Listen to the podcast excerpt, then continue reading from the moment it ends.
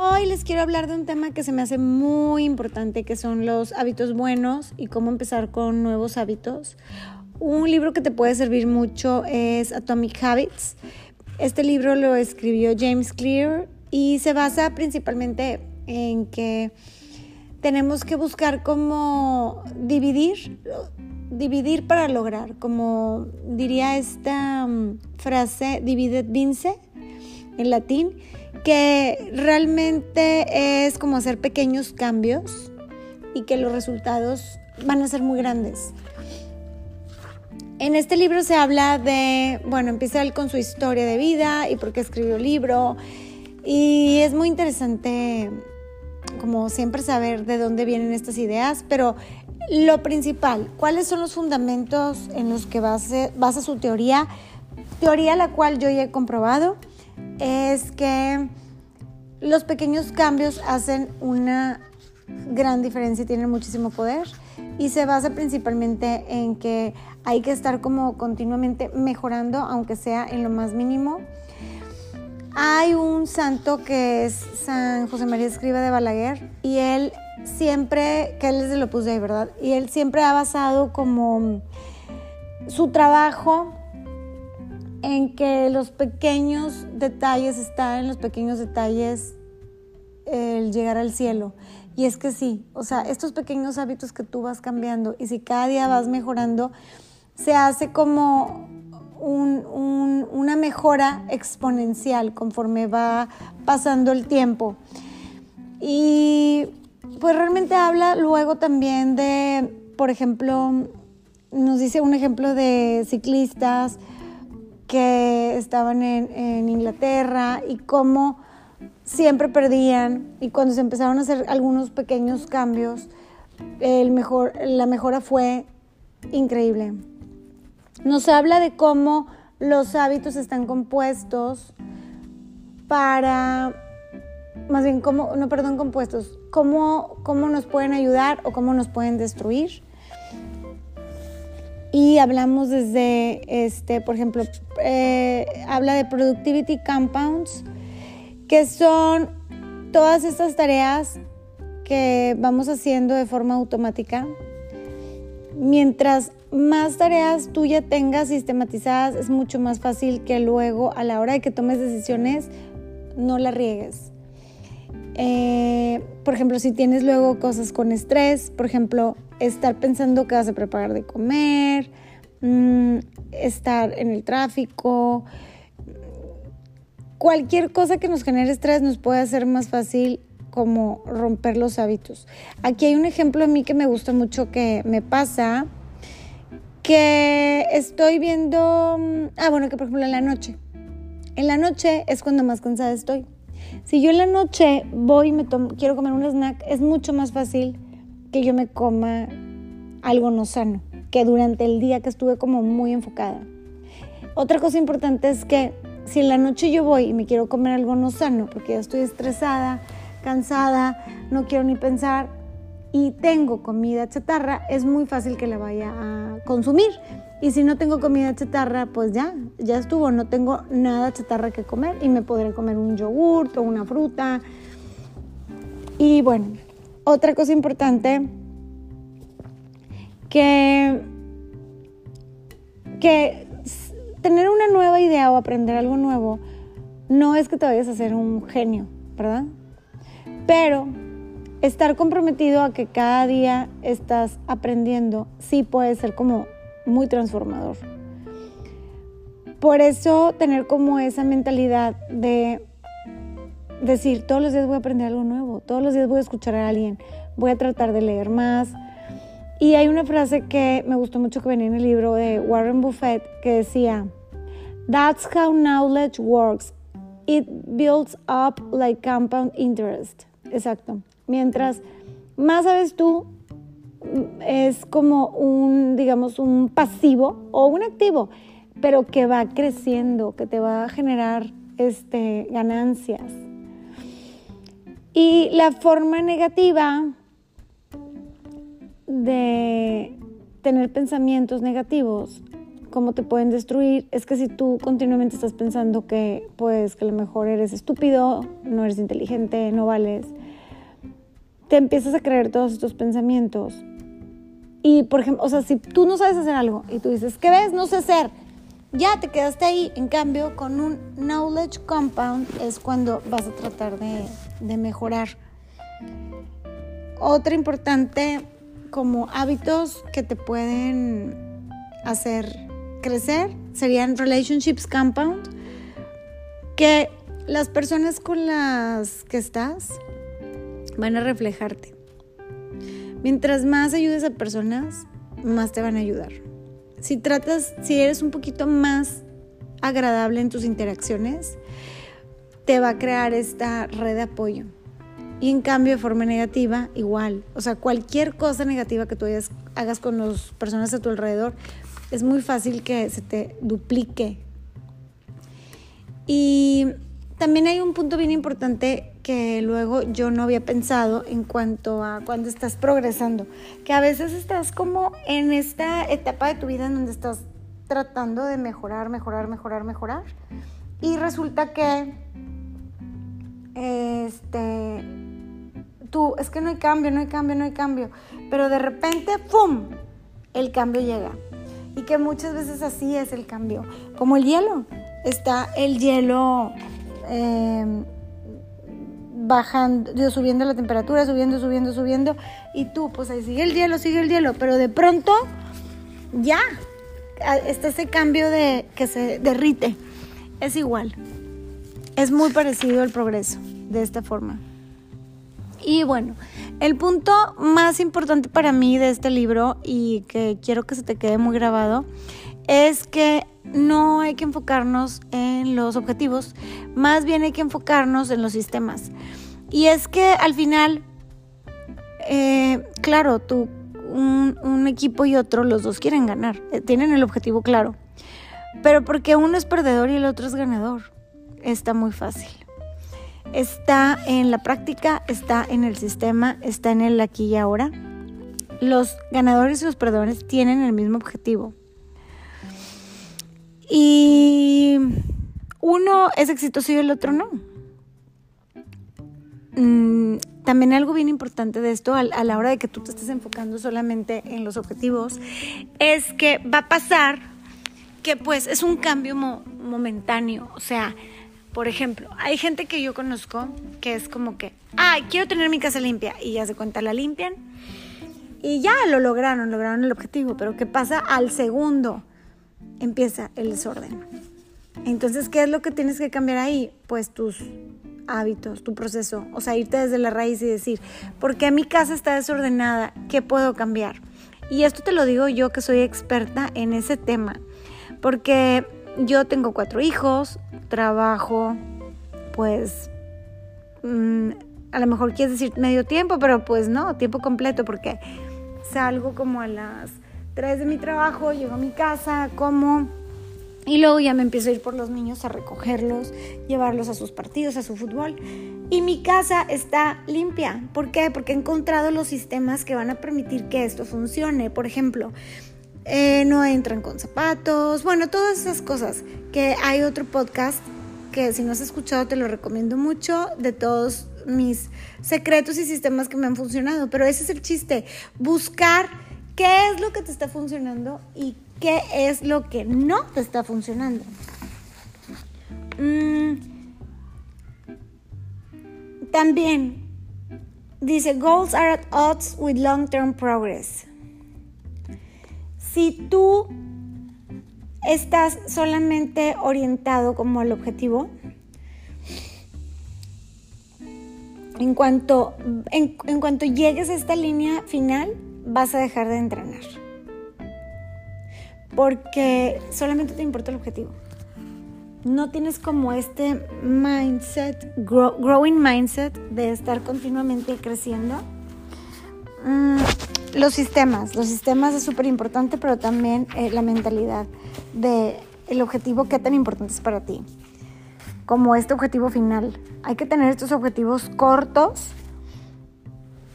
para para que sean parte del sistema, o sea, objetivos como dentro del sistema.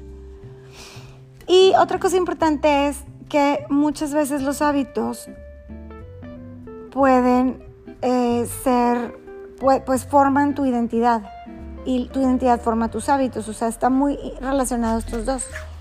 Hay un tema que, por ejemplo, para mí, el cómo me, mantengo siempre este, con un peso sano y todo esto, es porque yo siempre cuando hago algo pienso, ¿cómo comería alguien sano?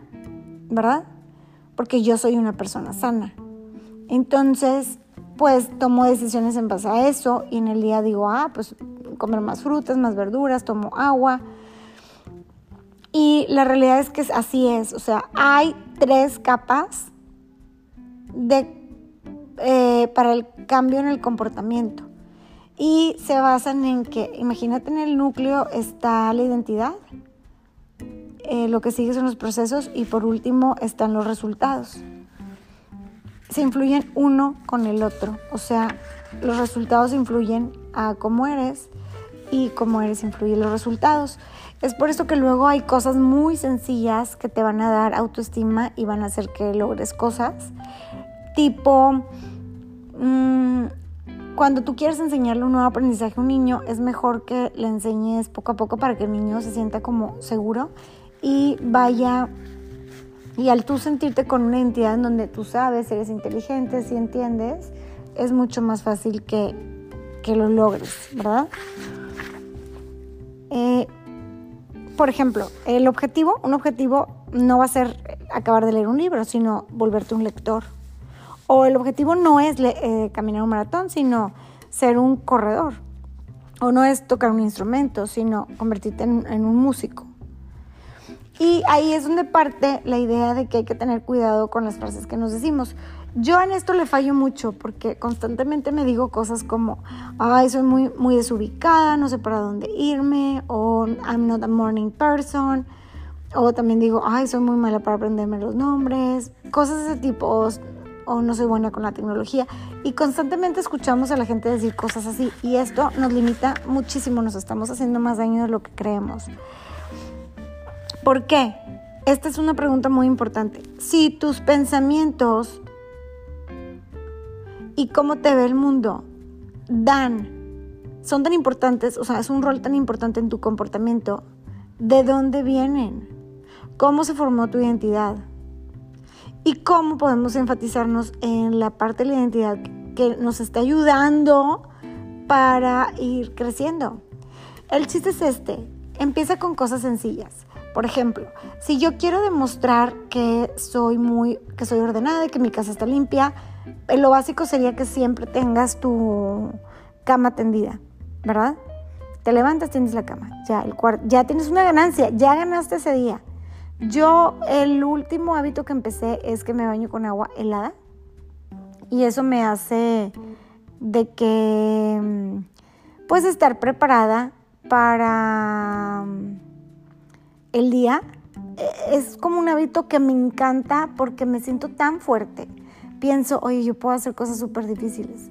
Claro que parte lo hice por salud, porque dices, estás estirada, te ves más joven, este, Mm, también como que te ayuda muchísimo en cuanto a que se genera con la se relaciona con la felicidad.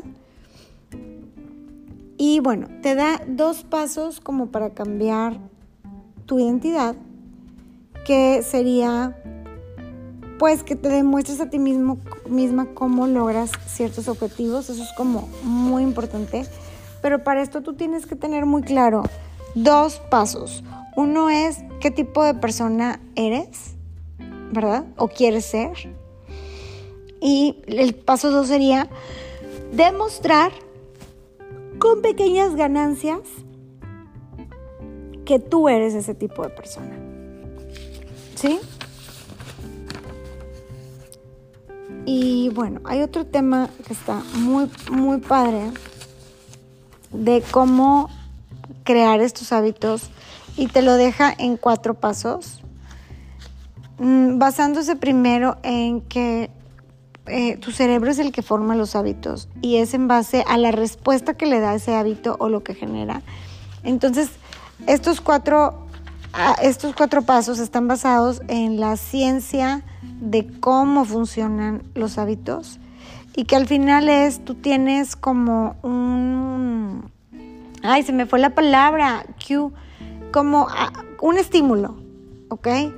Entonces tienes eh, una necesidad por el estímulo, luego tienes una respuesta y luego ya tienes el premio. Tengo hambre. Este, vas a veo una dona, me da hambre, respondo, me la como y me siento satisfecho. Por ejemplo, ese sería un cómo funcionaría. Y entonces lo que tú quieres hacer es a lo mejor no cuando pasas por la panadería, pues que no se te antojen esas donas o no comértelas. Digo, estoy poniendo un ejemplo que que a lo mejor nada que ver, pero para que te imagines. Esto se divide en dos fases. La primera es el problema, que es este estímulo y tu antojo. Y luego la solución es cómo respondes y el premio. Esta es la forma en que se mueve, en la que se hacen todo, todos, se van haciendo los hábitos. Mm, vamos a poner ejemplos. Por ejemplo, tu, tu teléfono vibra sería el, el estímulo, pues el antojo sería que tú quieres ver quién te mandó el mensaje. La respuesta es tomas tu celular, lo lees y el reward es que te sientes satisfecho porque ya lo leíste. Y lo que tú quieres hacer, por ejemplo, es estar menos tiempo en el teléfono. Entonces, sabiendo que esto es lo que ocurre, sabiendo estos pasos, sabiendo estas fases, es mucho más fácil que tú vayas identificando, pues, qué tienes que hacer. Entonces, bueno, hay, aquí están cuatro reglas para que tú puedas crear un buen hábito. Una es, the first law, es el estímulo, pues que lo hagas obvio. O sea, por ejemplo, si yo quiero hacer ejercicio, ahorita lo que empecé a hacer es, puse la caminadora en la entrada, frente a la cocina me acostumbro que cada vez que eh, termino de hacer cenar o de comer o lo que sea, me pongo a caminar. No hay duda, ahí está el estímulo, lo veo cercano. Eh, la segunda regla sería más como del antojo, pues sería hacerlo atractivo. ¿Qué? ¿Qué? ¿Cómo lo puedo hacer atractivo? Que yo quiero caminar. Aunque lo puse ahí en la entrada de la cocina, está la tela ahí. Entonces me puedo poner a ver eh, de vez en cuando alguna serie mientras camino. La tercera es la respuesta. Lo hago fácil. Es lo más fácil. Si yo quería hacer ejercicio, antes de salirme a caminar era más difícil. Se me, pues realmente se quebraba como esta, este proceso. Y el cuarto es hacerlo satisfactorio. Bueno, pues yo satisfactorio pues termino como feliz de que logré mis objetivos, pero siempre hay que preguntarnos cómo lo podemos hacer satisfactorio. La primera sería cómo lo podemos hacer obvio, como, segunda cómo lo podemos hacer atractivo, cómo lo podemos hacer fácil y cómo lo podemos hacer satisfactorio. Hay la primera regla de la que estábamos hablando, que es cómo lo podemos hacer obvio, quiere decir que hay, hay una historia muy bonita que es como de un, un señor que llega, su, su nuera, y le dice, oye, no te ves bien, vete al doctor. Total, le estaba dando un ataque en el corazón.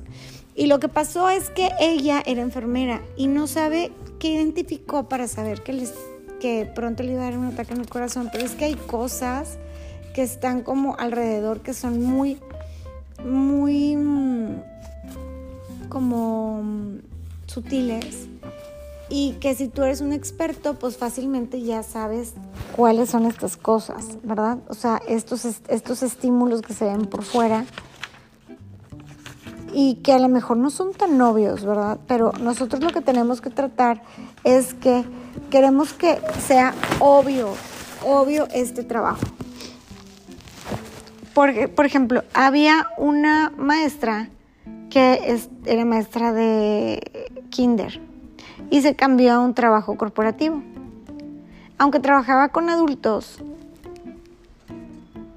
les preguntaba a sus coworkers, ¿se lavaron las manos?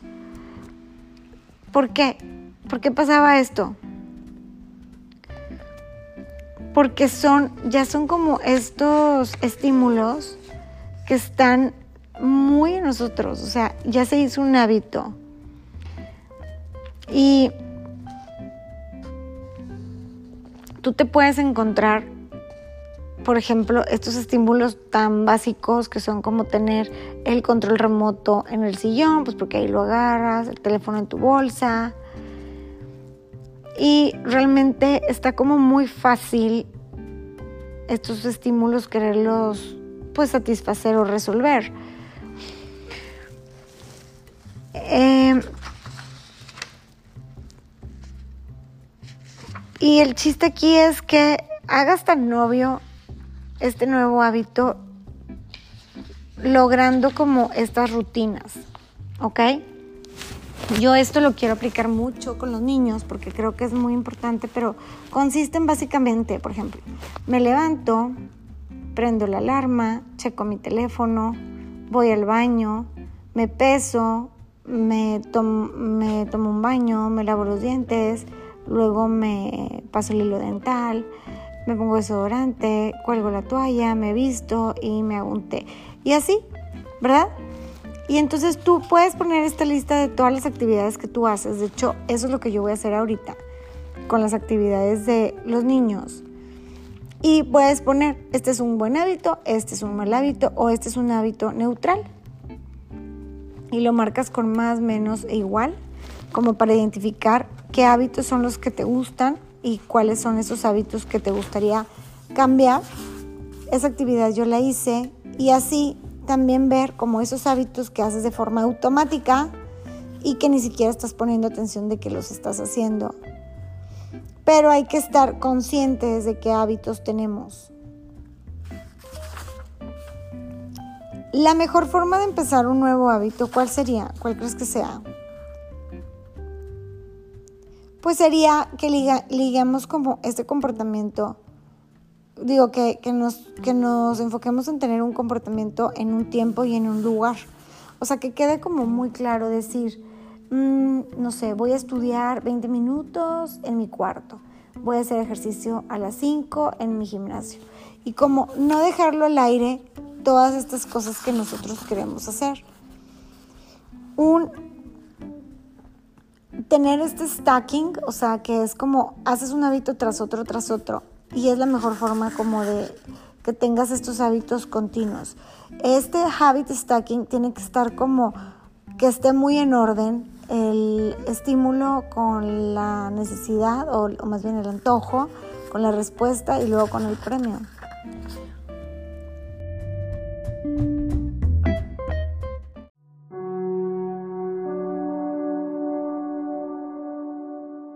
Y bueno, aquí lo importante es ver cómo vas agregando estos hábitos a hábitos que ya tienes. Por ejemplo, imagínate que terminas de cenar. ¿Y qué haces? Bueno, pues te levantas y de inmediato dejas tu plato, eh, los platos para lavar, ¿no? En el lavabo. O de inmediato lo limpias y lo metes a la lavadora de trastes. O de inmediato lavas el plato. O sea, como que ahí va a depender tu siguiente paso, qué hábito marques.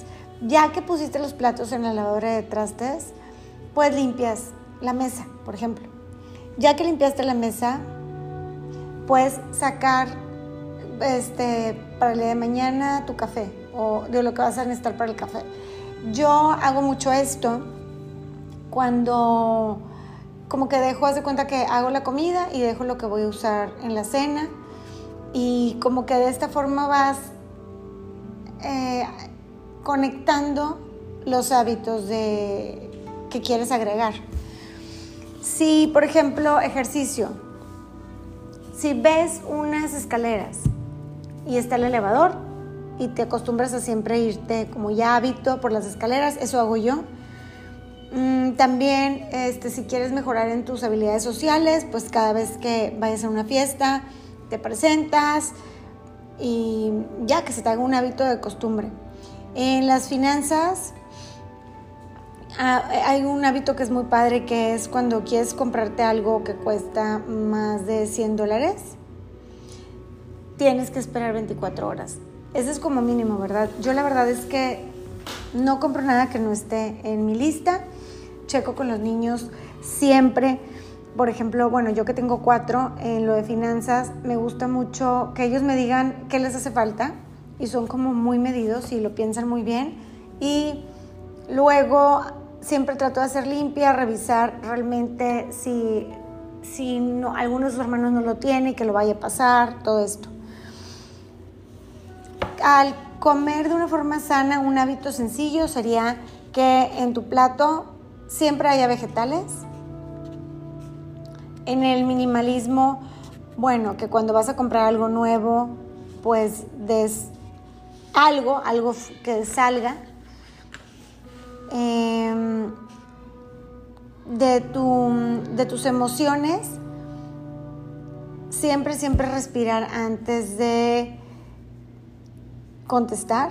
Eso te, te ayuda muchísimo. Pedir perdón. Digo, perdón, y perdón, no, perdón. El de cuando olvidas algo. Siempre cuando me voy de un lugar, volteo a ver la mesa a ver si no olviden nada. Este es un hábito básico y fundamental que de hecho es uno de los hábitos que quiero trabajar con mis niños y lo voy a anotar. Que no se me olvide porque me quiero enfocar en esto, en ayudarle a mis alumnos a esto. Y pues así es. Es importante entonces que yo en mi libreta les digo que anoté así como todos mis hábitos, los marqué positivo, negativo y realmente tengo muy buenos hábitos. El hábito que más me cuesta y en el que me quiero enfocar, bueno, son dos. Uno es el uso del celular y el otro es este, el ejercicio.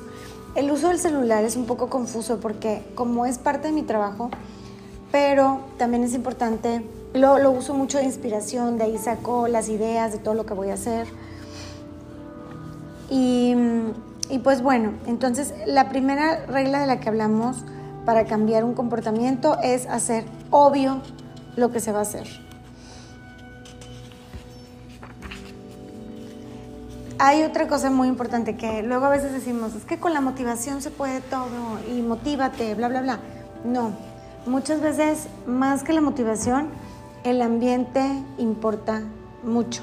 Entonces tú tienes que diseñar tus espacios, tu casa, tu escuela, tu trabajo, de tal forma que se generen estos hábitos que tú quieres. Y bueno, yo voy a contar así como de, mi, perspectiva, mi casa. Eh, un hábito que tenemos aquí en la casa es que no entran las personas con zapatos a la casa. ¿Ok? ¿Por qué? Porque este, mis hijos casi siempre pues juegan fútbol o llegan con el caucho este, o juegan o estudian en el parque o vienen los amigos también con los zapatos sucios y sabemos que los zapatos tienen una gran cantidad de pues, gérmenes, bacterias, material fecal, una barbaridad de cosas. Entonces eso me ha ayudado muchísimo a que yo tenga que no barrer. O sea, es muy raro que yo barra en mi casa. Sí tengo la, como un, un rumba, creo que el mío se llama iLife, que es una barredora que conectamos y la aprendemos yo creo dos veces al día. Y cada 15 días este, viene una señora que es bien linda y que viene y me ayuda y le da una barrida a todo. Pero en la parte de arriba, ese es el piso 1. El piso 1 es donde se pone la barredora. Pero arriba no barremos. Entonces ya los niños van descalzos, suben descalzos.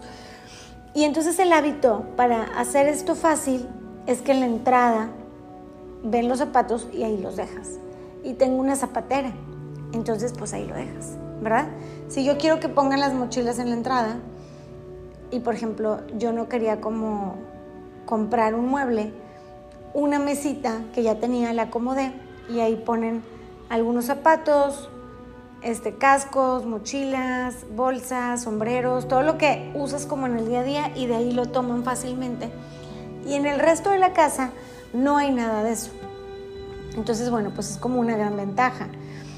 Eh, otro hábito importante, por ejemplo, mm, si tú quieres, eh, y, esto la verdad es que los especialistas número uno son los del super, los del 7-Eleven, la forma en que te presentan y te hacen comprar de forma compulsiva algo. O por ejemplo, vieron que muchas personas iban a comprar pañales y casi siempre el que iba a comprar pañales era el esposo.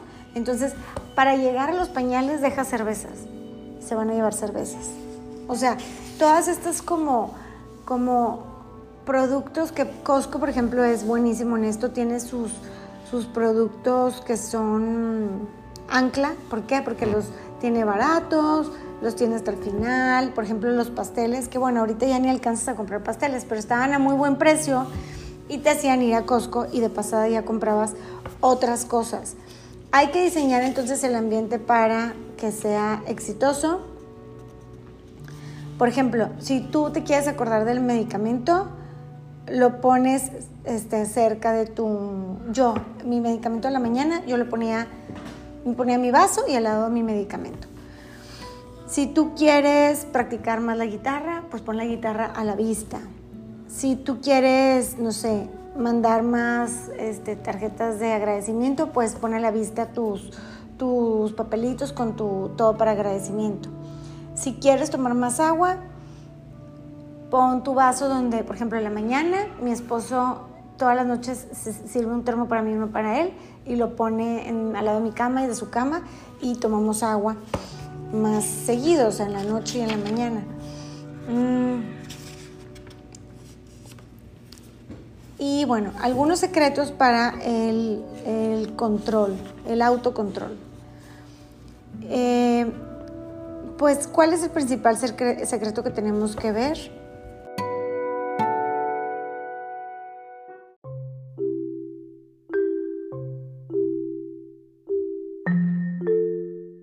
forma es cortar estos hábitos malos desde su raíz. Y una, una, forma práctica para que elimines estos malos hábitos es reducir que los veas, o sea, que veas lo, el, el, ay, se me fue el nombre, el estímulo que lo causa. Si, por ejemplo, tú no haces este, tu trabajo porque te la pasas viendo tu celular, o sea, te distrae, pues a lo mejor deja el celular en otro lado. Yo hacía mucho lo de apagar mi celular y dejarlo en el primer piso para dormirme. Ahorita lo tengo que dejar al lado de mí porque no tengo una alarma y uso el celular de la alarma. Pero mucho tiempo sí hice eso y me ayudó mucho a no querer ver en la mañana el celular ni en la noche si comúnmente te sientes que no eres suficiente, que ese puede ser otro mal hábito, también los hábitos del pensamiento, tienes que revisar de dónde vienen.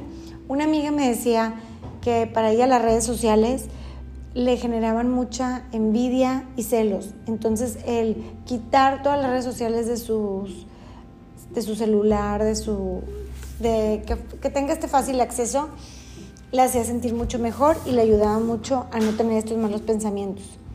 Cuando pierdes mucho tiempo viendo la tele, también cambiar la tele de lugar, sacarla de tu cuarto si es necesario.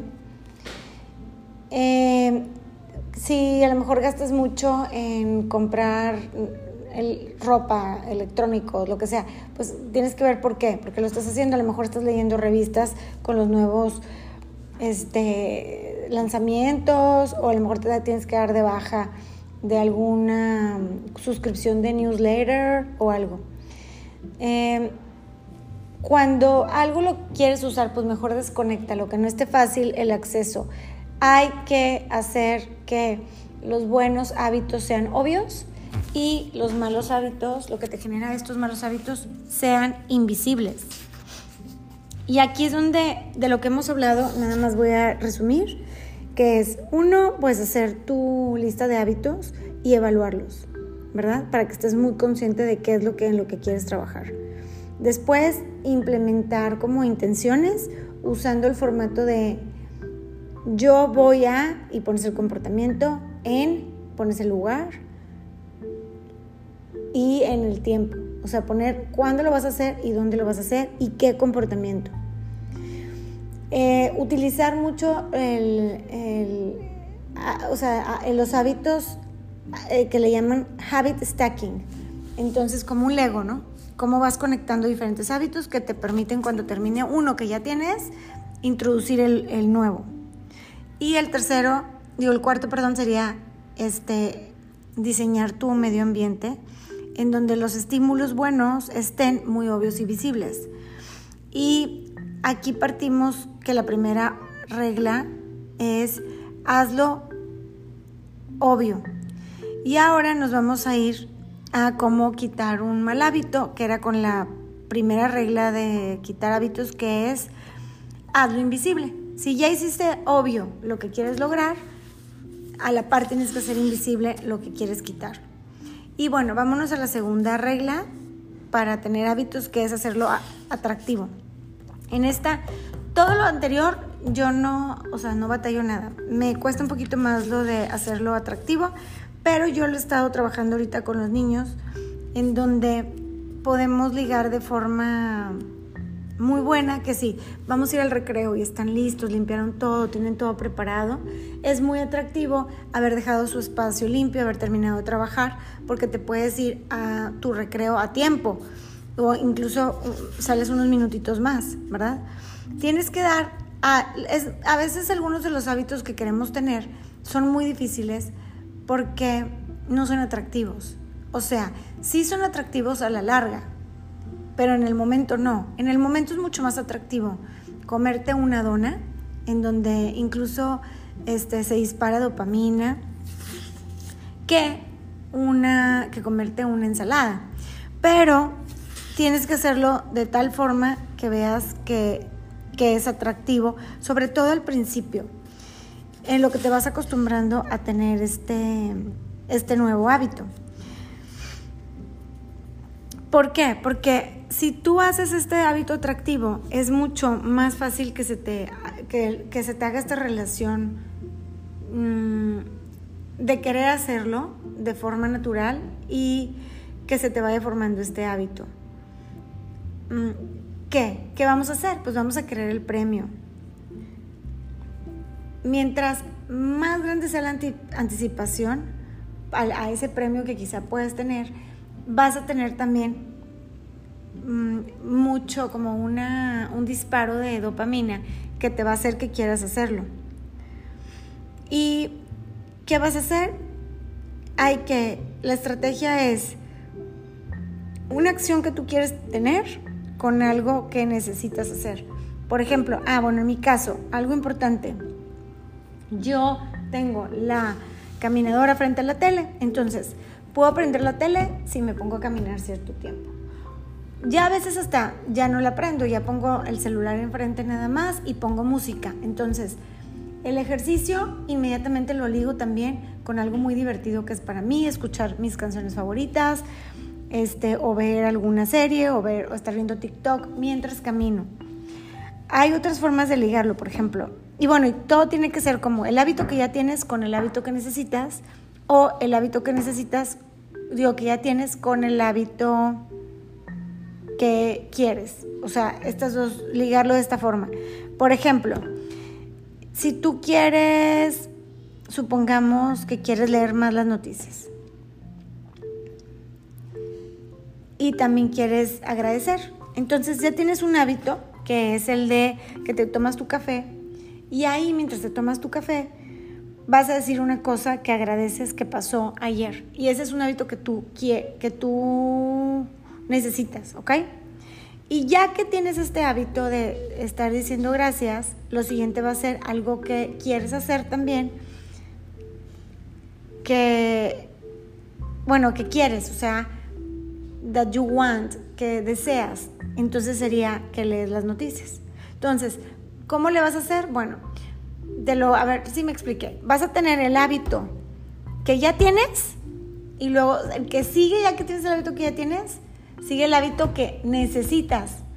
Y después del hábito que necesitas, el hábito que quieres, o sea, como el premio. Por ejemplo, para ti ver las noticias es un hábito que es un premio y el del café ya lo tienes de forma automática. Entonces, en medio, como si fuera un sándwich, vas a meter el hábito que quieres desarrollar.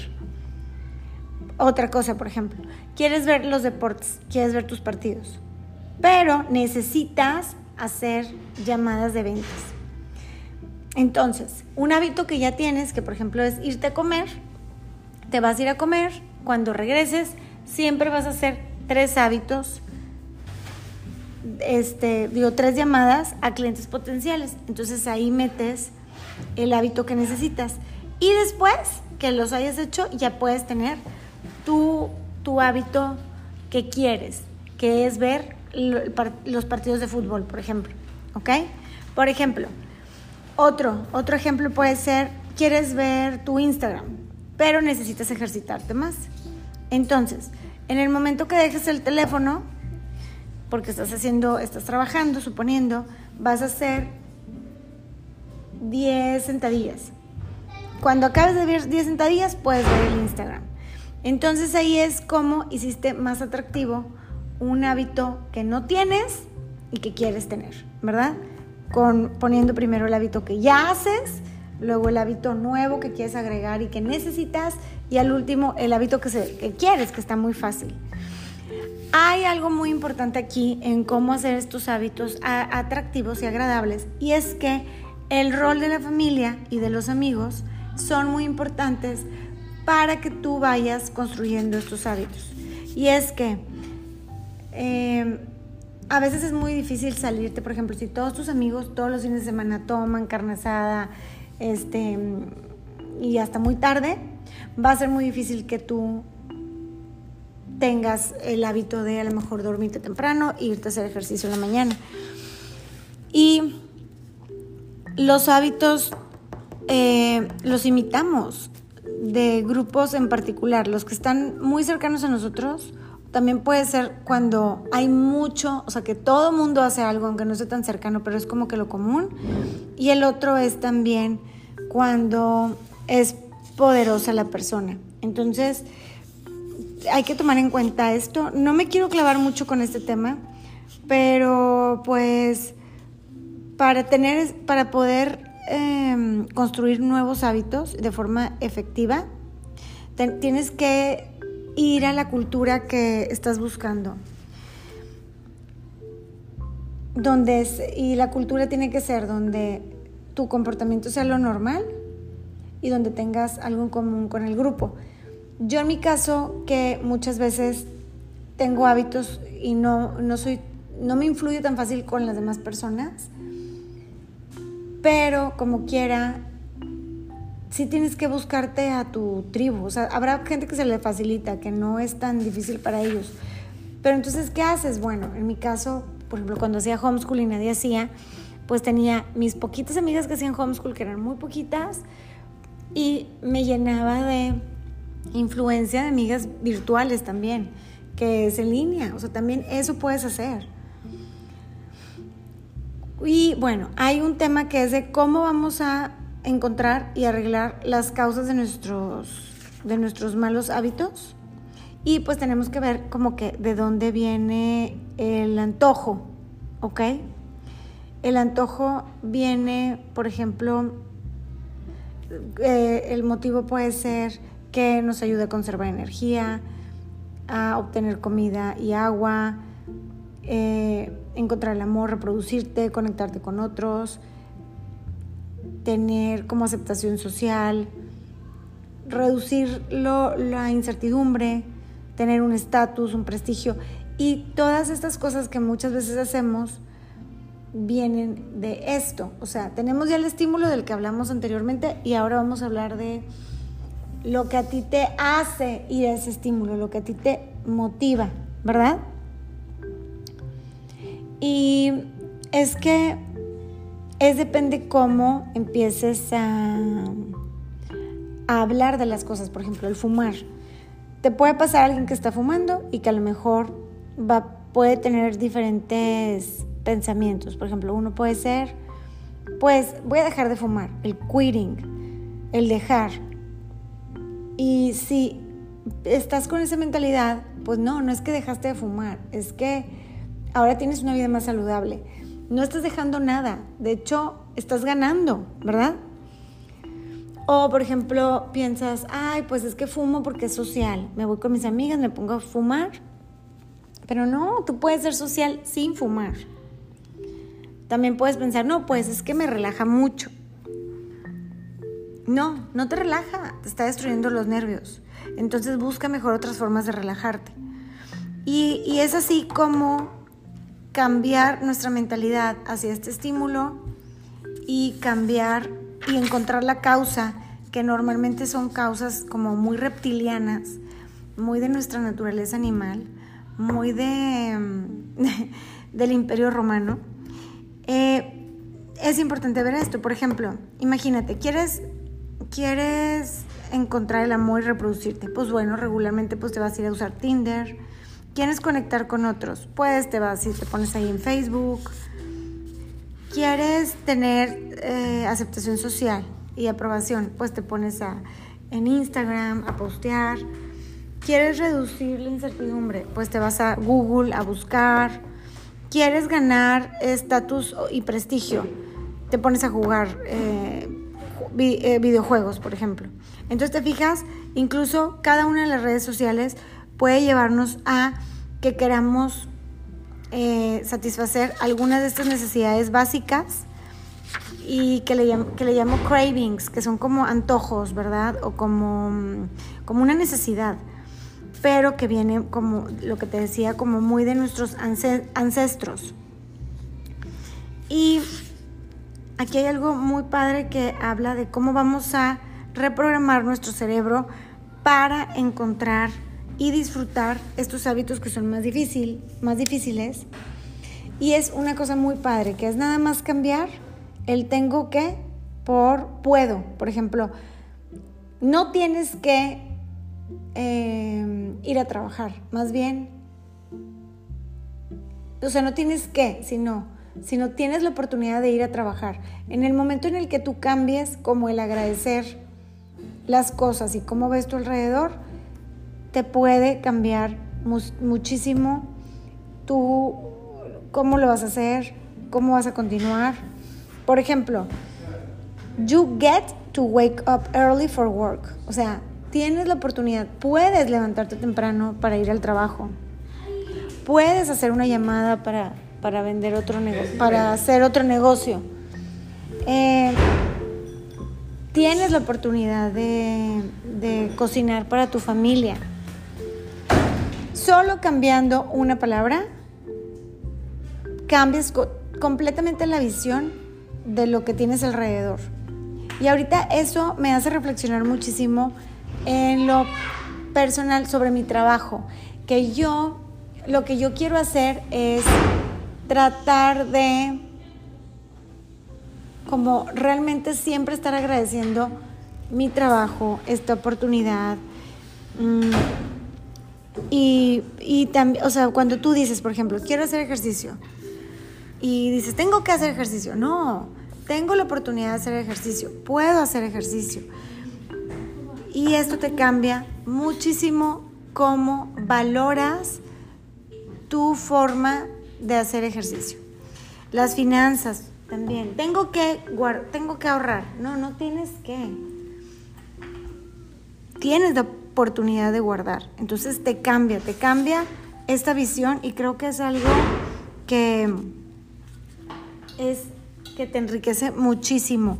Y va con la segunda regla, que es mm, hacer no atractivo las cosas, los hábitos que no quieres y encontrar en cada comportamiento, aunque se vea solamente en la superficie, cuál es el motivo que está escondido de por qué lo haces.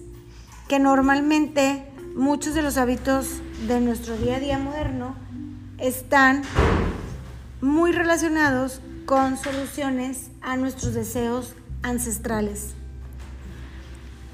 La causa de tus hábitos es realmente la predicción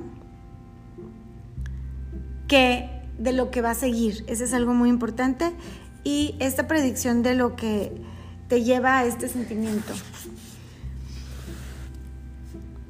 Y hay que aquí, recuerda, subrayar eh, los beneficios de no tener, de sacarle la vuelta a estos malos hábitos, te van a ayudar a que se hagan menos atractivos. Y así los hábitos que son atractivos los vamos inmediatamente a relacionar con pensamientos positivos y los no atractivos con estos pensamientos negativos, haciendo que tengamos un ritual motivacional que es de, algo, de hacer algo que siempre nos guste después de un hábito que sea más difícil. Entonces, vamos a volver a recordar. Primera regla de los buenos hábitos es hacerlo obvio. Mm, ¿Qué vas a hacer? Bueno, habíamos dicho que hagas la lista de tus hábitos, marques bueno, este como que hábito positivo, negativo o neutral. Después, ten las intenciones. Quiero lograr esta acción y ahí eh, inserta la acción a esta hora y en este lugar. Otra cosa para hacerlo obvio es que vas a ir ligando un hábito que ya tienes con un nuevo hábito. Vas a diseñar tu medio ambiente con todos estos estímulos que te hagan tener este nuevo hábito. Y la segunda regla sería, después del obvio, es hacerlo atractivo. Haz esta, este nuevo hábito atractivo. ¿Qué vas a hacer? Vas a eh, tener dos acciones, una que de lo que quieres y de lo que necesitas. Entonces siempre tienes que hacer primero la que necesitas y ligar inmediatamente lo que quieres. También hay que unirnos a esta cultura donde lo deseado es lo normal, la cultura, digo, el, comportamiento deseado, lo que quieres lograr. También otra cosa para hacerlo atractivo es tener este ritual motivacional donde lo que decíamos era tener siempre algo que disfrutas después de este hábito difícil. Y ahora, esto es para tener el hábito, pero para quitarnos hábitos este, malos o negativos, decíamos que la primera regla era hacerlo invisible, que sea súper difícil que puedas llegar a él, ¿verdad? No compro comida chatarra, entonces si compro va a ser muy fácil que abra la despensa y me lo coma es reducir la exposición de este hábito, quitar cualquier estímulo de este hábito negativo en tu ambiente. Y la segunda regla es hacerlo no atractivo. ¿Qué es aquí? ¿Cómo lo vamos a hacer? Bueno, pues vamos a cambiar nuestro mindset y beneficiar de que como, como los beneficios de al hacer un buen hábito todos los resultados que tenemos y por qué tenemos que dejar de hacer estos malos hábitos. ¿Ok? Bueno, ahora nos vamos a ir a la tercera regla, que es hacerlo fácil. Hacerlo fácil es, te dice, siempre camina despacio, no importa, pero nunca te vayas para atrás. Y aquí me gustó mucho porque habla de una mm, de un profesor de la Universidad de Florida que se llamaba Jerry Olsman y que dividía, ah, me encantó este ejemplo porque dividía a sus alumnos de fotografía en dos grupos. Entonces, hace cuenta que a un grupo le decía, tú te vas a enfocar en la cantidad, o sea, vas a tomar miles de fotos, ¿ok? Y a ti te voy a evaluar tu calificación de acuerdo a tu cantidad de fotos que hagas. Y y bueno, pues al final del día yo voy a tomar como con tally marks, o sea, con las marquitas de cuántas fotos tomaste y esa va a ser tu calificación. Por ejemplo, si tú tomaste 100 fotos, te voy a dar una. Si tomaste 90, B. Este, 80, C y así.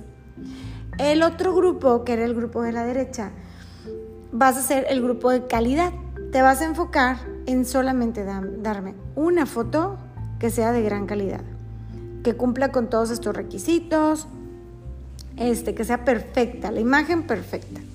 Bueno, lo sorprendente es que al final del semestre, la,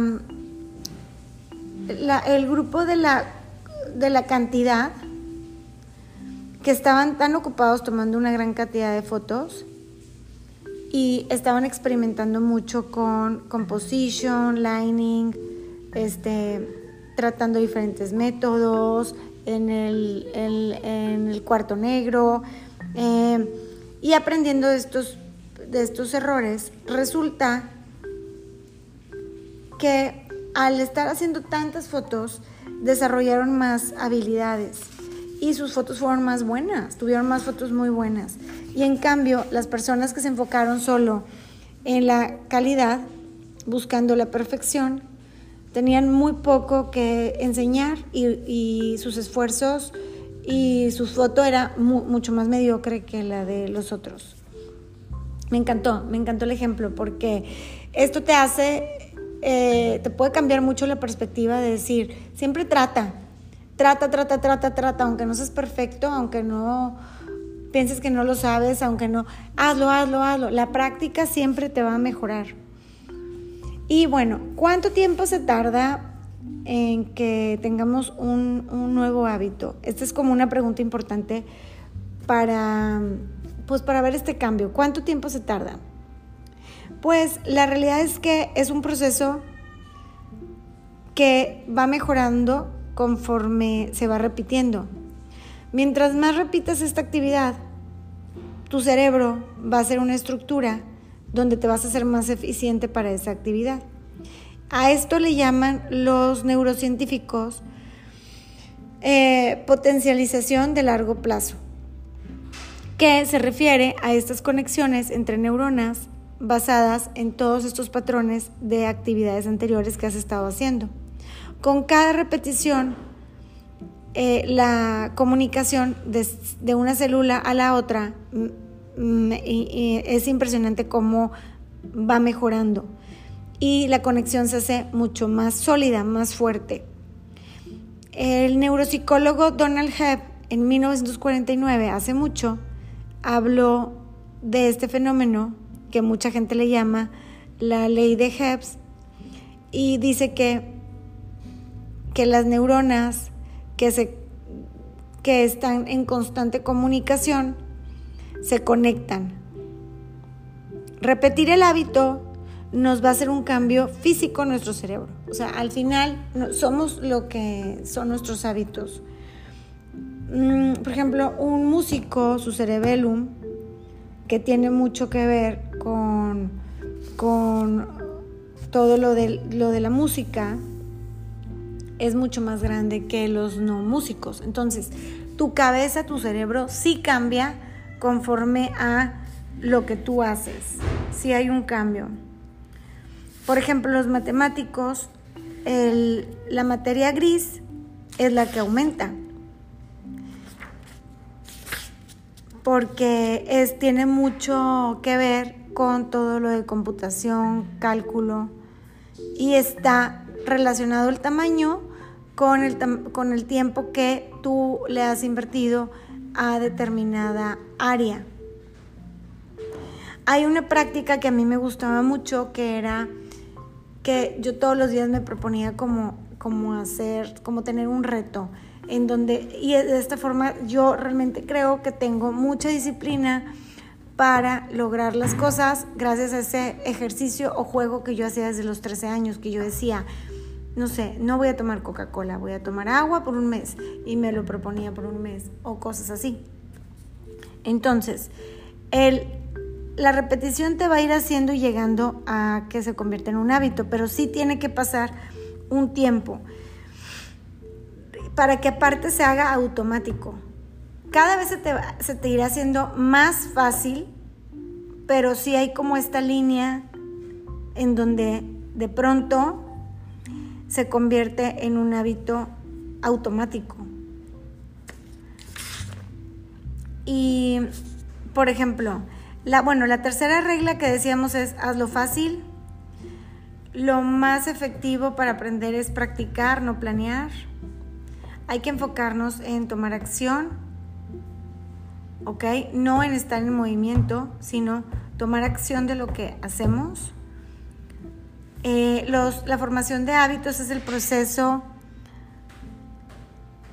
en donde te vas automatizando cierto, cierto comportamiento, cierta actividad y la única forma de lograrlo es a través de la repetición.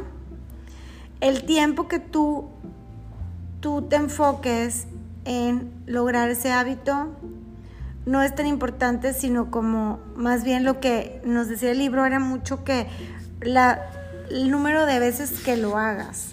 ¿Ok? Y bueno, la ley del mínimo esfuerzo. Muchas veces la hemos escuchado. ¿Y qué es? que se puede ver incluso todo. Por ejemplo, el comportamiento humano de acuerdo a la agricultura. Si tú ves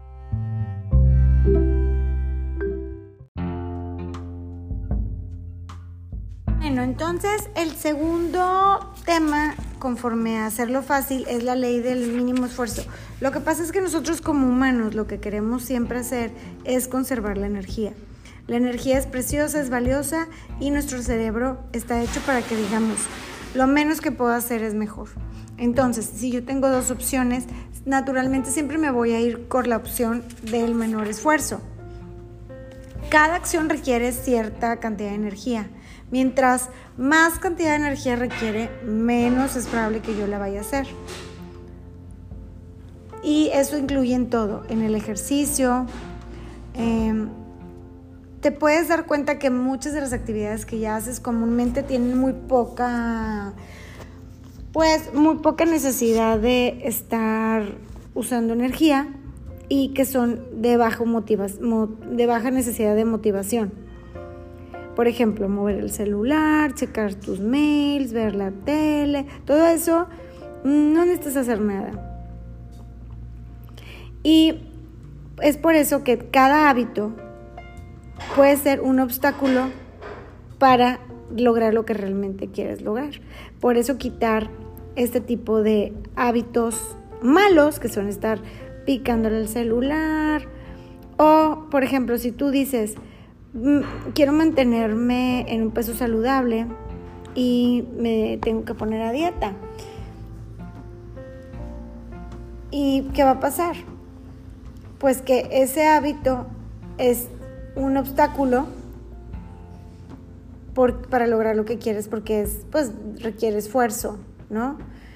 Mm, el journaling es otro hábito que pues, requiere más esfuerzo. Realmente no quieres ese, hábito. Lo que tú te tienes que, lo que tú realmente quieres es lo que te da, ¿verdad?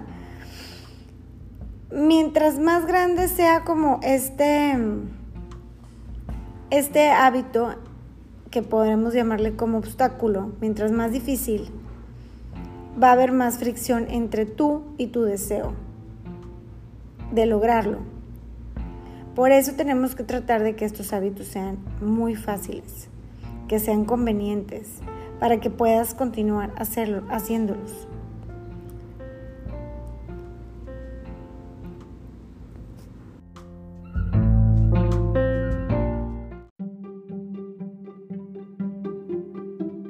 ejemplo, si tú quieres empezar a hacer ejercicio, el hábito va a ser más fácil si para llegar al gimnasio te queda de pasada.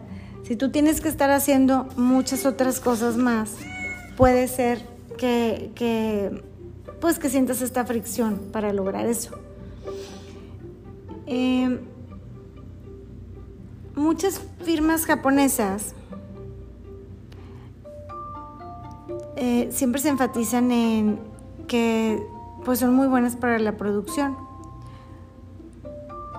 Quitan muchos procesos que generan fricción, rediseñan sus espacios para que no pierdan tiempo y hacen que el resultado fue que las empresas japonesas y los productos pues eran mejores que los de Estados Unidos.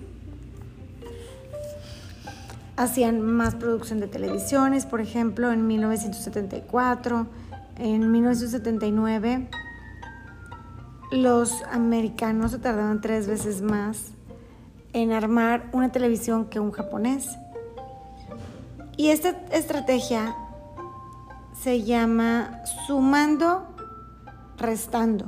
O sea, yo voy a quitar cosas que nos están quitando tiempo y eso va a hacer que sea más. Voy a quitar fricciones, porque aparte, bueno, si tú te acuerdas en física cuando estabas en secundaria, veíamos que la energía pues no se crea ni se transforma, solo se conserva y que muchas veces cuando tú estás haciendo algo, puedes estar perdiendo energía.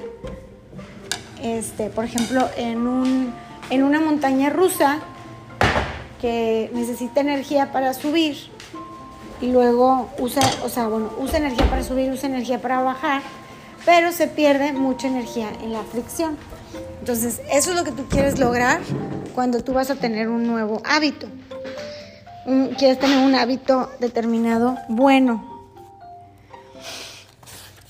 Mm, si tú quieres que las personas te paguen, vas a hacer fácil lo del pago. Si tú quieres que las personas estén en una empresa mm, trabajen más a esta hora, bueno, vas a hacer que sea muy fácil que lleguen. Como que poner todas estas herramientas. Y bueno, está Oswald Nucles, que es un desarrollador de, de tecnología en Mississippi. Él conoce muy bien el poder del ambiente y de hacerlo mm, eficiente. Y él lo que hace es que, por ejemplo, sus hábitos de limpieza usan esta estrategia que se llaman resetear el cuarto, en donde si él termina de ver la televisión, pone el control remoto donde va, por ejemplo, ahí en la, en la mesita de la tele, acomoda al final los cojines y dobla la cobija y deja todo como si no hubiera estado. Cuando se va de su carro, tira toda la basura. Cuando se toma un baño, de una vez limpia el baño. El chiste de resetear, el objetivo de resetear cada cuarto es limpiar siempre después de cada acción. Y esta es, eh, bueno, esta, esta persona de tecnología. Me gustó mucho que lo, que lo compartieran aquí, pero bueno, es algo que yo realmente hago y, y ayuda muchísimo a mantener los espacios limpios, que es siempre que te vayas de un lugar, dejar todo como lo encontraste. Y organizar tus, tus espacios como para cierto objetivo, para que sea mucho más fácil la siguiente acción también es, esa es una idea muy importante. Por ejemplo, si tú quieres dibujar más, pues bueno, pones tus plumas, tus, tus lápices, tus libretas, todas tus herramientas en el escritorio y así va a ser más fácil que lo tomes. Si quieres hacer ejercicio, pones al lado de tu cama tu ropa para hacer ejercicio, tus zapatos, tu bolsa.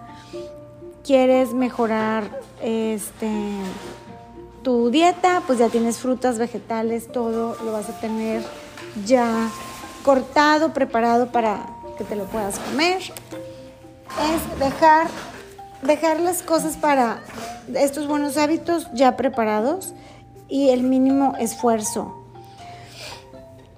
la mínima cantidad de tiempo que necesitas, crear ese ambiente en donde hacer las cosas buenas es muy fácil, reducir la fricción que esté asociada con las cosas, eh, con estos hábitos buenos que quieres tener, que sea muy baja esa fricción para que los hábitos sean más fáciles, pero hay que subirle a la fricción asociada con los malos hábitos, porque así si la fricción es alta, los hábitos van a ser más difíciles.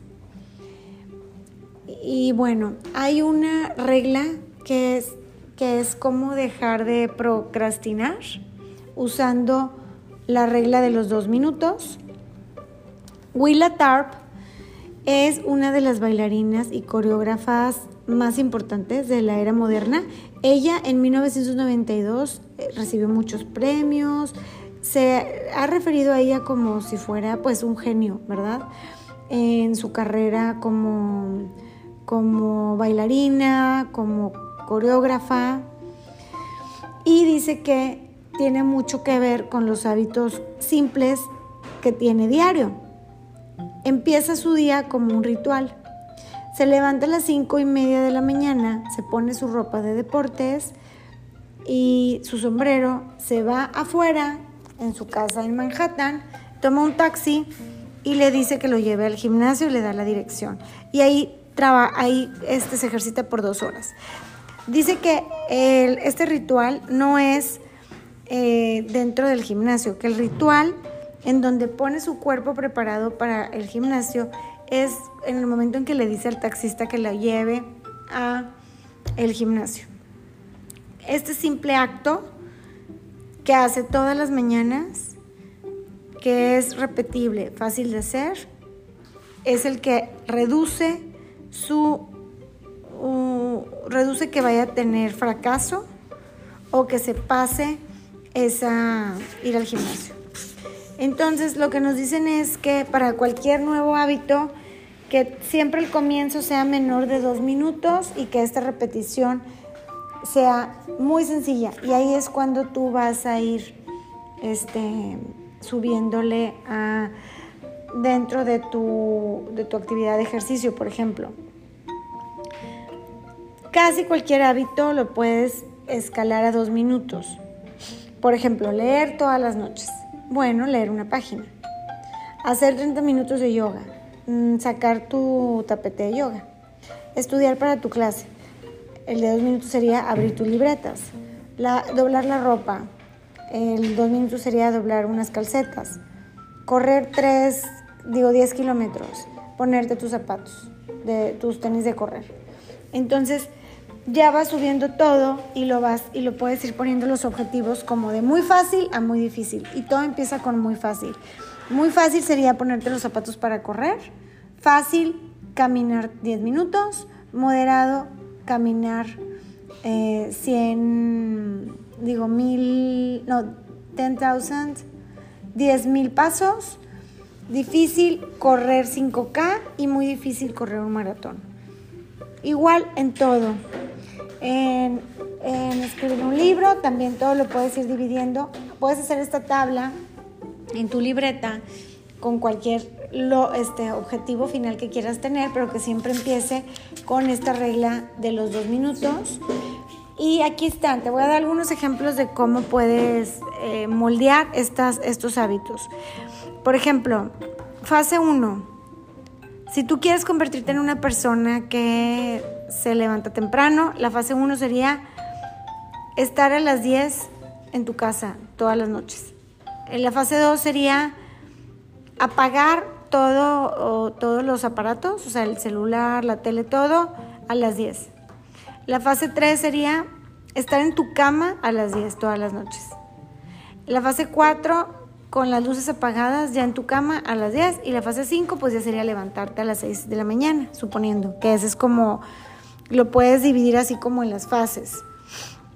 Empezar a hacer ejercicios, la fase 1, cambiarte tu ropa de ejercicio, la fase 2, ir a caminar, la fase 3, ir al gimnasio y ejercitarte por 5 minutos e irte, la fase 4, ejercitarte por 15 minutos y la fase 5, tres veces a la semana. Recuerda que los hábitos se pueden completar en pocos segundos y esto es lo que va a impactar tu comportamiento luego a un minuto y luego a horas. Muchos hábitos ocurren en momentos decisivos, son decisiones que pueden hacer este cambio de un lado a otro, da para un día productivo o un día no productivo. La regla de los dos minutos. Cuando tú empiezas el hábito, te debe de tomar menos de dos minutos. Mientras más rituales tengas para este nuevo hábito dentro del proceso, es más fácil que te empieces a enfocar, y hay que estandarizar antes de optimizar. Eso es lo primero que tienes que hacer. ¿Y cómo vamos a hacer los buenos hábitos inevitables y los malos hábitos imposibles? Víctor Hugo tenía en 1830 que entregar tenía un, deadline, tenía que entregar un libro. 12 meses antes, este autor había hecho eh, una promesa para escribir este libro, pero en lugar de ponerse a escribirlo, se, empezó a distraer con otros proyectos, tenía invitados a su casa, estaba atrasando muchísimo su trabajo. Frustrado, el el, el, ¿cómo se dice? El publisher, the publisher de, de Víctor Hugo, pues estaba ya muy preocupado de que no iba a entregar el libro. Entonces, hizo algo muy raro Víctor Hugo. Recogió toda su ropa y le pidió a su asistente que lo metiera en un closet que no lo pudiera abrir. Entonces no tenía ropa, solamente tenía una bata larga. Como no tenía ropa para salir, eso lo obligó a quedarse en su estudio todo el otoño y el invierno de 1830 y ahí es donde salió su increíble libro de El jorobado de Notre Dame, que fue publicado en enero de 1831. Entonces, a veces el éxito mm, tiene que ver con hacer que estos buenos hábitos sean fáciles y hacer los hábitos, los malos hábitos difíciles. Es sobre la tercera regla de hacer, hacer difícil lo que no queremos lograr.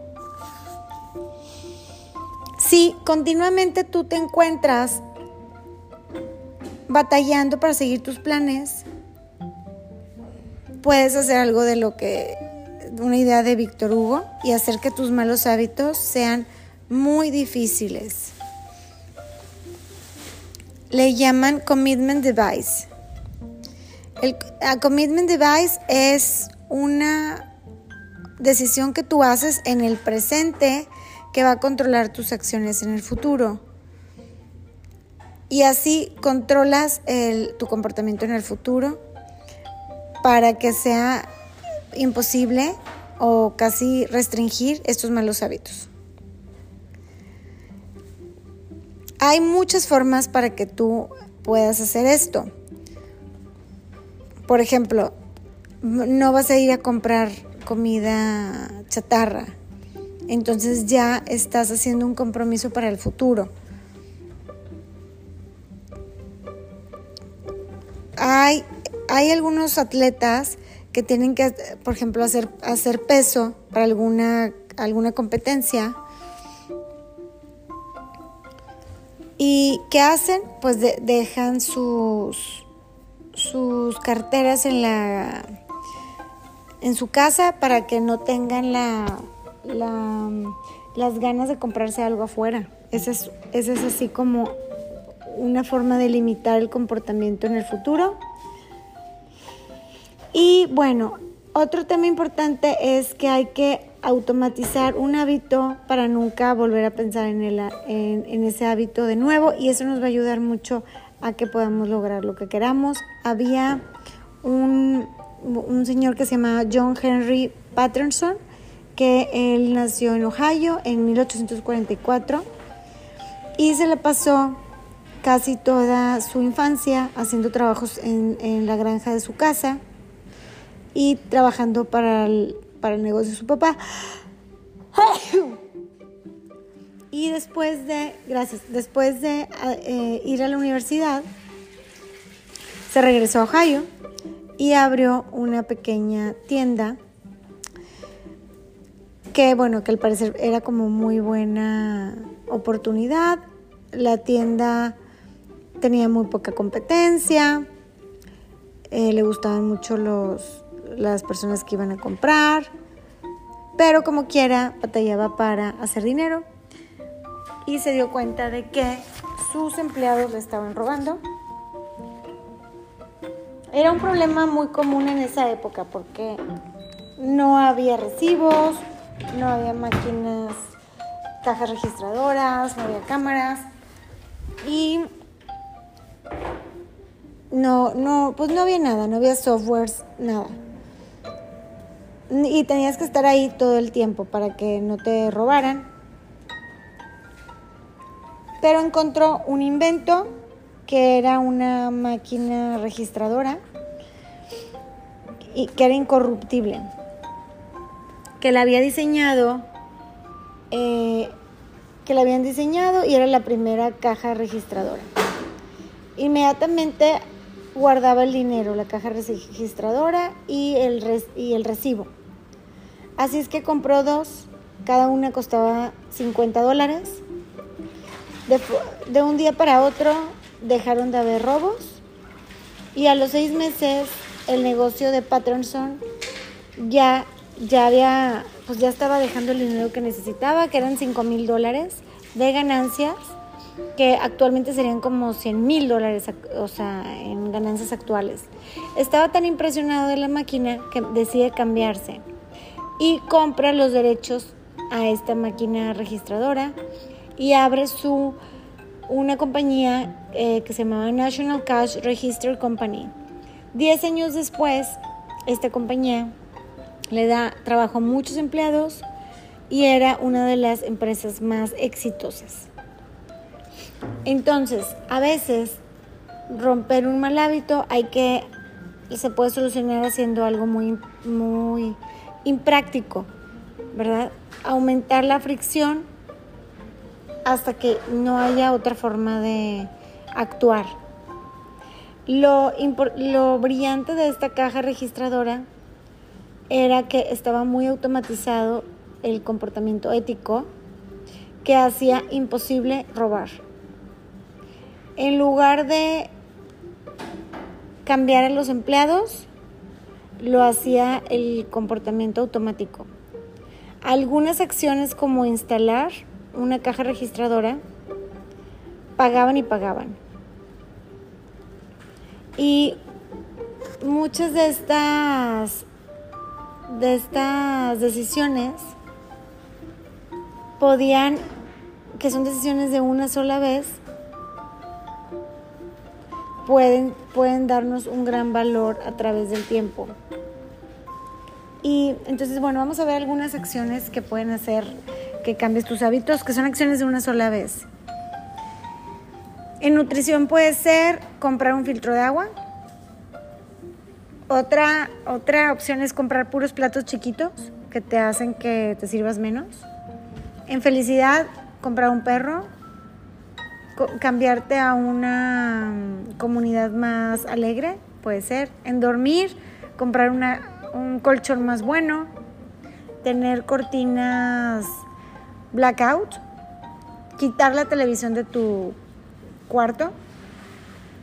En salud puede ser vacunarte, comprarte buenos zapatos para que no te duele la espalda, una silla también o, un escritorio de esos de que estás parado. En productividad, mm, no suscribirte a emails o más bien dejar de estar inscrito Mm, apagar las notificaciones, poner en mute los grupos de tus chats, poner tu teléfono en silencio siempre, eh, borrar todas las apps de, de, eh, de todo lo tipo Facebook, Instagram. Mm, en finanza, bueno, pues ya tenerte de forma automática en un plan de ahorro quitar el pago del cable. son decisiones que es una sola vez y que ya te hacen como de forma automática tener estos buenos hábitos y quitarnos los hábitos malos. Va con la tercera, la tercera regla del cambio de comportamiento que es inversión, que es hacer difícil, muy difícil estos hábitos malos que quieres quitarte y que tú puedes tomar como un compromiso actual que te puede cambiar el futuro, como lo que hizo este, como lo que hizo, ¿quién? ¿Verdad? ¿Quién era? Víctor Hugo. Y también, otra cosa importante aquí es que hay decisiones de una sola vez que te pueden cambiar tus hábitos. También hay que usar la tecnología para automatizar ciertos hábitos y hacerlos que sigamos tomando buenas decisiones. Bueno, ya vamos en la tercera regla. Ya nada más nos falta la cuarta. Entonces, la tercera regla era hacer fácil el hábito que quieres y obviamente pues hacer difícil el que no. La cuarta regla, hacerlo satisfactorio. Esta regla mm, los costos de tus buenos hábitos están en el presente y los costos de tus malos hábitos están en el futuro. Entonces a veces nuestro cerebro tiene la tendencia de darle prioridad al presente y por eso dices, ay no, pues mejor voy a hacer este hábito malo porque pues con el otro, mira qué flojera, uso esta energía, tengo que hacer esto. Entonces cuando tú haces un plan, cualquiera que sea, como escribir un libro, bajar de peso, aprender un nuevo idioma, estás haciendo un plan para tu futuro. Cuando tú tienes esta visión de lo que tú quieres, es muy fácil que, sigas tomando estas decisiones como a largo plazo. Todos queremos mejor, mejores vidas en el futuro, pero en el momento de la decisión normalmente gana la gratificación instantánea y ya no estás tomando decisiones para tu futuro en donde te ves más sano, feliz o rico. Estás escogiendo para el presente, que quiere estar entretenido, lleno, eh, sintiéndose cozy, así tranquilito. Una regla general, mientras más, más satisfacción inmediata tengas para una acción, te vas a estar cuestionando qué tanto va con tu futuro. Mientras más entendamos las causas en nuestro cerebro para repetir ciertos comportamientos y dejar de hacer unos, lo vamos a entender con esta regla de comportamiento que dice todo lo que todo lo que recibimos retroalimentación de inmediato, se repite. Y lo que no, o que, o que sentimos que es castigo, no, no lo repetimos, lo, lo vamos a evadir. Y aquí es donde nuestra preferencia para gratificación instantánea nos habla del, del éxito. Así es que hay gente que todo el día están buscando satisfacciones instantáneas y, están buscando estos premios. Al final tienes menos ganancias, eso lo sabemos. La última milla, en la última milla siempre hay menos personas. Y sí, los estudios siempre nos han enseñado desde, los, desde el típico estudio del, del, bombón que dejas a unos niños y que les dices, si te aguantas y no te lo comes, cuando regrese te voy a dar dos. Las personas que son más buenas para esperar la gratificación les va mejor en los exámenes del SAT. Mm, consumen menos sustancias que pues como alcohol o, o drogas, tienen menos tendencia a la obesidad, responden mejor al estrés y son más buenos en habilidades sociales. Y todo esto lo hemos visto cómo juega en nuestras vidas. Si tú evitas ver la televisión y mejoras la tarea, vas a tener mejores calificaciones.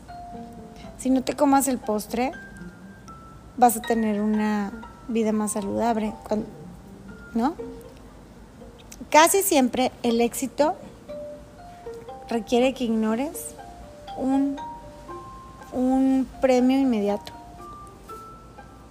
para tener mejor el premio a futuro.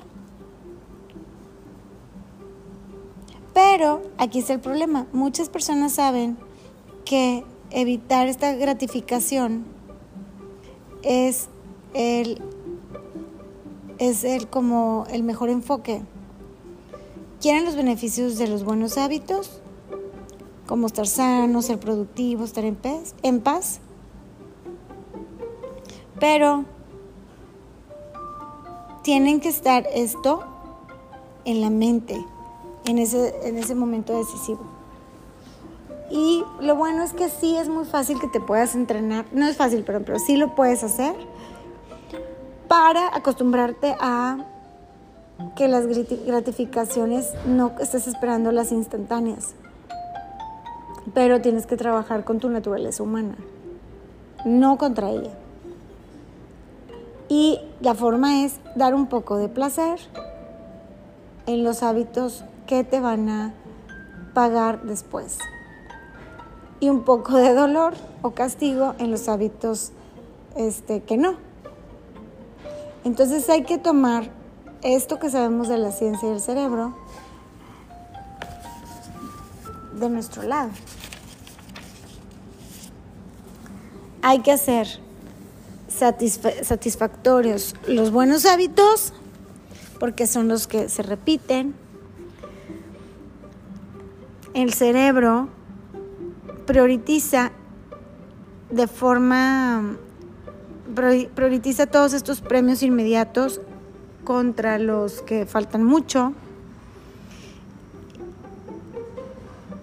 Y lo que tiene, o sea, hay una regla, ¿verdad? Que lo que es de forma inmediata recompensado es lo que repetimos. Y lo que es de forma inmediata castigada es lo que vamos a tratar de no, de no tener. Tienes que, para tener un hábito tienes que sentir éxito de inmediato, aunque sea en una pequeña forma. Entonces, las tres reglas del cambio de comportamiento, que es hacerlo obvio, hacerlo atractivo y hacerlo fácil, van a aumentar que puedas hacer ese comportamiento deseado. Y la cuarta regla, hacerlo satisfactorio, es ya ese saltito para que se siga repitiendo ese hábito, que es lo que queremos lograr. ¿Qué puedes hacer? Hay cosas que te pueden servir, como tener el, ir anotando cada vez que logras algo. Hay gente que batalla mucho en hacer esto, eh, pero bueno, pues que el habitat ah, tracking es atractivo, es satisfactorio. Y bueno, yo lo que veo con esto es que sí. Había una persona que cada vez que hacía llamadas para vender, tenía un bowl con clips y los pasaba al otro bowl. Y de esa forma, cuando ya acababa, se daba cuenta, como que de esa forma contaba que había hecho las llamadas. Yo ahorita con mis alumnos lo que hago es que ciertos comportamientos los pago y los, este, los pago y luego los pueden cambiar por stickers. Entonces ellos tienen sus stickers por todos lados de, que, de lo que han logrado. Y bueno, hay otro tema importante que es cuando, mm, por ejemplo, también, yo ahorita cuando leen, yo les doy un sticker y lo vamos, a, lo vamos pegando y con qué libro leyeron. También hay habit trackers y otras formas visuales para ir midiendo que pueden ser muy satisfactorias el chiste también es que no rompas la cadena. Si ya lo hiciste una vez, al día siguiente levántate rápido para que no, no dejes que dos veces faltaste. Si faltas una vez, hay que regresar. Y claro, si hay algo que no puedes medir, no quiere decir que es lo más, no quiere decir que es lo más importante. O sea, you, just because you can measure something doesn't mean is the most important thing. O sea, no quiere decir que sea lo más importante nada más. ¿Ok? ¿Por qué? Si tú quieres ver, por ejemplo, que en un restaurante el chef está haciendo un buen trabajo, hay que saber qué medir. No vas a ver que las personas medir que hayan pagado, porque mucha gente paga aunque no les haya gustado la comida. Lo que vas a medir es que hayan regresado, ¿verdad? Cómo tener un,